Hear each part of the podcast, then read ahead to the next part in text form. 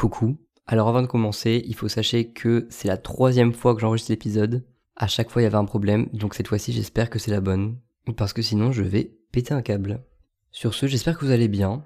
Perso, je suis un peu fatigué. Bon, on va me dire quand est-ce que t'es pas fatigué.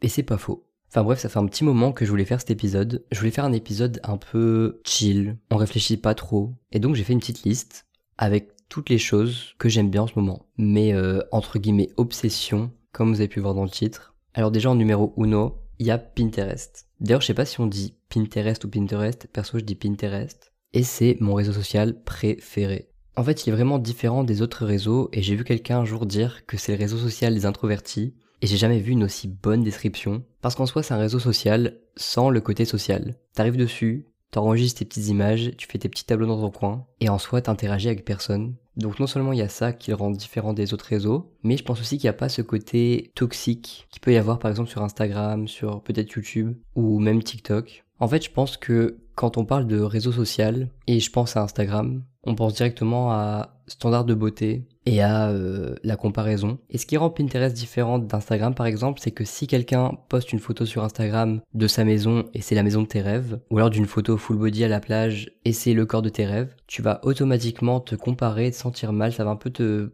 drainer, ça va tuer ta vibe genre. Tandis que sur Pinterest, tu vas t'arrêter sur la photo, tu vas l'enregistrer et ça va un peu t'inspirer à atteindre ces objectifs-là. Donc toute cette énergie qui aurait pu être mauvaise, tu la transformes un peu en inspiration. Et ça te motive finalement plutôt que ça te draine. Et je me suis posé, j'ai réfléchi, je me suis demandé pourquoi finalement sur Pinterest il n'y a pas de comparaison comparé aux autres réseaux sociaux. Et je pense vraiment que c'est parce qu'il n'y a pas ce côté social sur Pinterest. En fait, c'est une sorte de banque de photos et tu peux pas vraiment attacher une identité aux personnes que tu vois sur les photos. Donc c'est un peu comme si c'était des personnages fictifs et en fait ça t'aide à créer une certaine distance. Tandis que sur Instagram par exemple, la personne tu la suis. Donc rien que ça, ça te rend plus proche de la personne même si c'est une célébrité. Et le fait de pouvoir identifier la personne sur la photo, je pense que c'est ce qui crée cette proximité là en plus et qui peut créer le sentiment de jalousie. En tout cas, je pense.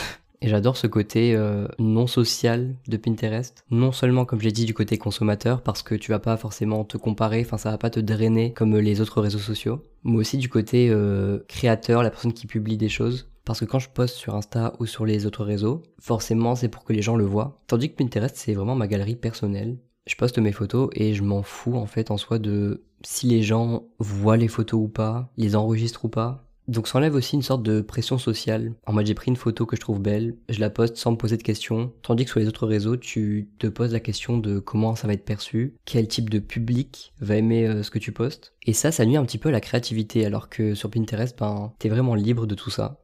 Ce que j'ai remarqué aussi, c'est que mon love language, c'est de faire des tableaux Pinterest pour mes potes. En fait, j'essaie de m'entourer au maximum de personnes qui m'inspirent, que ce soit créativement ou juste qui m'inspirent à être meilleure personne pour moi et pour les autres. Et comme vous le savez, il y a autant de versions de vous qui existent que de personnes que vous connaissez. Et ce que j'adore, c'est pouvoir essayer de capturer un peu l'essence des personnes de mon entourage, d'essayer de partager en fait comment je les vois et ce qui m'inspire. Et bon, des fois c'est un peu obvious parce que t'en as qui ont des esthétiques tellement précis, tellement uniques, qui ont une couleur phare, un style précis, etc. Mais ce que je trouve vraiment intéressant, c'est de faire des tableaux pour des personnes super nuancées, parce que des fois la façon dont je les vois, donc la vision que j'ai d'eux, c'est pas du tout pareil que la vision qu'ils ont d'eux-mêmes parce qu'il y a des personnes super belles et je parle pas de physique vraiment, je parle de leur charme, comment ils se comportent, ou juste leur passion pour certaines choses qui les fait un peu briller, mais elles se rendent même pas compte de leur propre lumière, genre c'est un peu triste.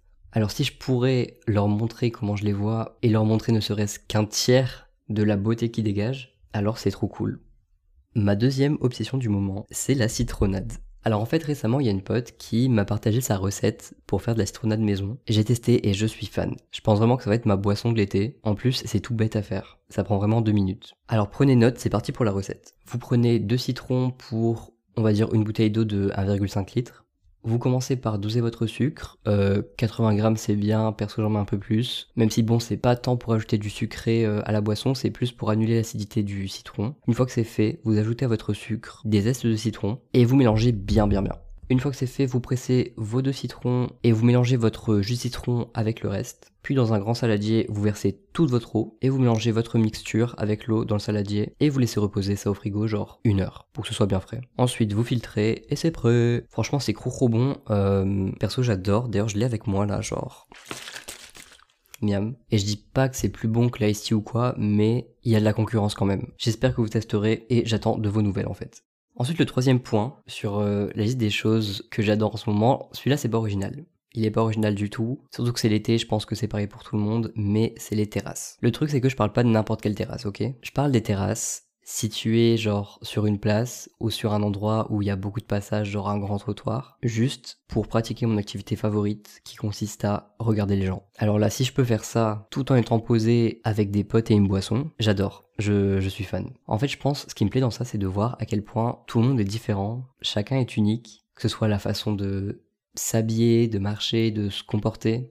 Ce que j'adore faire, c'est de choisir un passant, lui donner un prénom, et imaginer sa vie. Genre imaginer d'où il vient, où il va, ce qu'il fait dans la vie, sa situation en général. Et c'est vraiment trop divertissant. Après je parle des gens, mais j'aime bien juste aussi observer le monde autour de moi évoluer, genre. D'ailleurs ce que j'aime bien faire aussi en ce moment, c'est de sortir, prendre mon carnet, me poser à un endroit qui me plaît, et juste de décrire ce qui se passe autour de moi de manière super précise mais aussi super subjective. Et je trouve que c'est une forme de méditation aussi. Genre ça m'aide à me concentrer, à me détendre aussi. Enfin bref, je pourrais vraiment faire ça pendant des heures. D'ailleurs ça me fait penser, vous voyez les petits vieux qui se lèvent super tôt dans les parcs, qui sont là à 8 heures posés sur un banc, seuls ou avec leur chien. Bah c'est moi. Juste ils sont là, ils existent et ils observent. Et ils sont contents. Bah ce sera moi d'ici euh, je ne sais pas combien d'années. Il y a aussi une autre chose qui est très présente dans ma vie en ce moment, c'est mes cheveux. Alors mes cheveux et moi, on a une relation amour-haine. Ça fait un an et demi, deux ans que je les laisse pousser. Et non seulement les cheveux bouclés, je me rends compte que c'est super chiant d'en prendre soin, mais aussi je suis un peu complexé par rapport à mes cheveux. En fait, je trouvais que peu importe ce que je faisais, j'avais toujours l'impression d'être un peu négligé. Surtout quand je voyais des personnes avec des cheveux lisses, je me disais mais la vie elle doit être trop simple quand t'as les cheveux lisses, genre c'est trop bien. Mais ça je pense que c'est vraiment juste un manque de représentation, parce qu'en soi j'adore mes cheveux. C'est juste qu'à force